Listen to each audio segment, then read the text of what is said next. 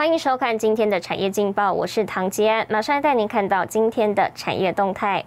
南亚科七月营收创三十四个月来新高，科技人才荒危机，半导体工程师缺一点五万人。东元父子之争延长赛，灵光增持东油股权至百分之十三点五九。渣打在台启动大规模招募计划，开放一百五十个职缺。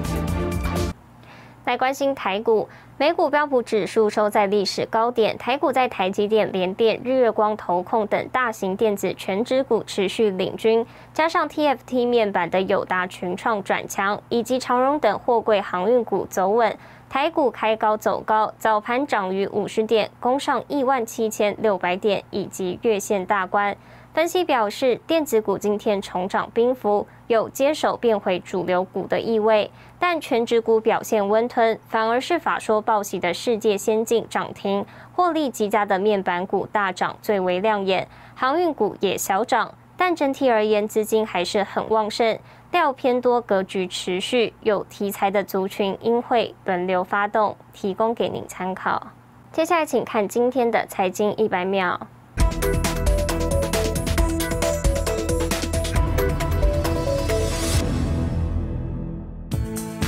台积电三号收盘市值达到五千五百二十亿美元，超车中国大陆网络巨擘腾讯，跃居亚洲市值最高的企业。分析师表示，市值排名呈现台积电上、腾讯下，主要反映台积电正处于半导体景气强劲的大环境，而北京当局打压科技业大咖，使得腾讯股价下滑。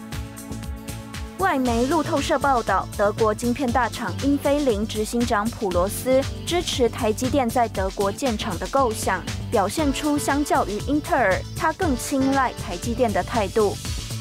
代工大厂和硕开股东常会，有股东提问转投资入场立讯精密状况。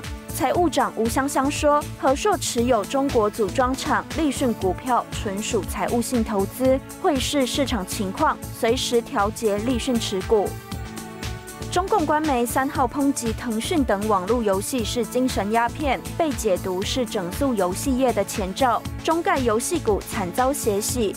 腾讯 ADR 暴跌百分之七点三二，哔哩哔哩暴跌百分之七点零六，网易暴跌百分之十一点四一。新唐人亚太电视整理报道。代工五哥之一的和硕近期跻身台湾电动车新五哥之一，今年更宣布扩产北美据点，就是为了服务大客户特斯拉。电动车产业布局规划成为外界关注焦点。代工大厂和硕周三举行股东会，和硕近期成为国内电动车新五哥，今年更敲定美国扩厂，配合大客户特斯拉，明年有望进入大规模生产。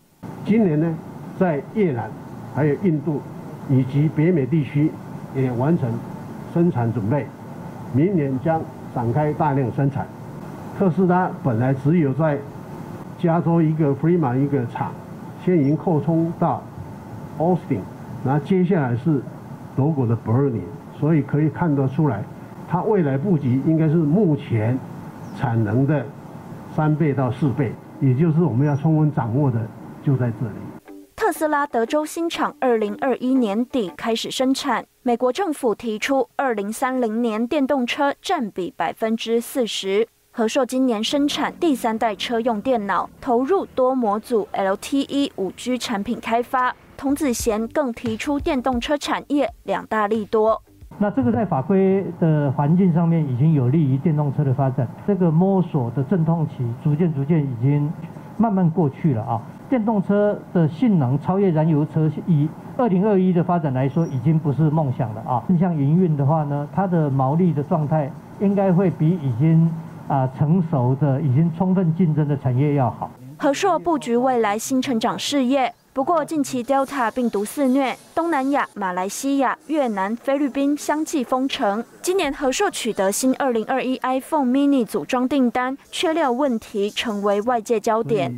现在是啊，订单大于产能啊，那个另外就是材料跟零件的供应不足。整个大趋势来讲，下半年的供应的情况会比上半年好，这是肯定的。因为每一家的产能都已经火力全全开，所以甚至于我们的子公司有的都已经订单已经掌控到二零二四年。何硕认为旗下三大产品线订单还是非常旺，东南亚地区封城影响只是短暂，供应链也是全面备战，迎接下半年消费电子旺季。新唐人亚太电视林玉堂、沈维彤，台湾台北报道。带您看到今天的国际重要财经报纸信息。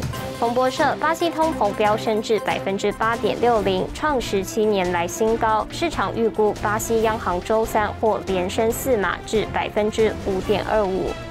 金融时报：萨尔瓦多九月将启用比特币作为法定货币，IMF 警告将威胁宏观经济。